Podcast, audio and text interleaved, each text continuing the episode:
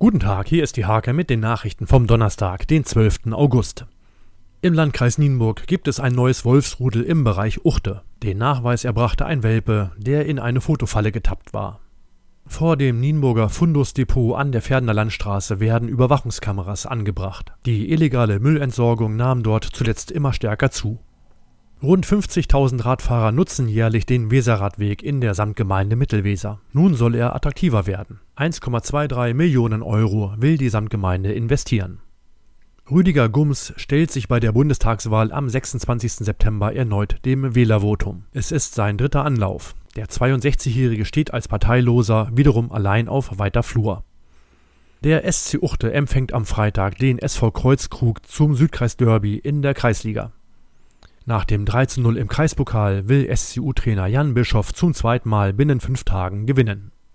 Diese und viele weitere Themen lest ihr in der Hake vom 12. August oder auf www.diehake.de.